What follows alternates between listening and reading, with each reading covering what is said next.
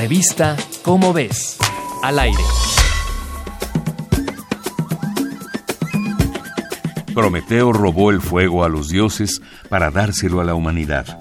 O algún Homo erectus hace miles de años frotó dos rocas hasta crearlo y pudo dormir calientito sin picaduras de insectos. Sin embargo, este gran amigo también puede convertirse en un monstruo capaz de arrasar con hábitats enteros si no se usa con cuidado. El bosque del Amazonas se conoce como el pulmón del mundo, porque ahí se produce una gran cantidad del oxígeno que necesitamos para vivir. La mayor parte de su territorio se extiende por Brasil y Perú. En él se encuentra mucha de la biodiversidad del planeta. Sus ríos contienen hasta el 20% del agua dulce que existe en todo el globo terráqueo. En 2019 ocurrieron algunos incendios que se extendieron sobre su superficie y calcinaron kilómetros de él, lo que ocasionó la muerte de muchos animales y plantas.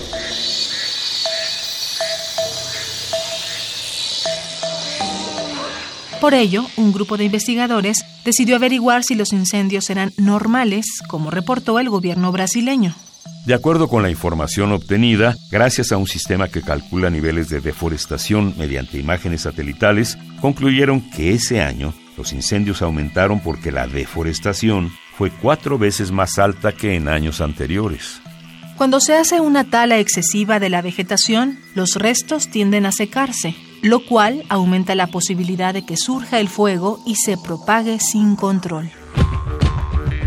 La deforestación en la selva amazónica debe controlarse cuanto antes si queremos conservarla viva.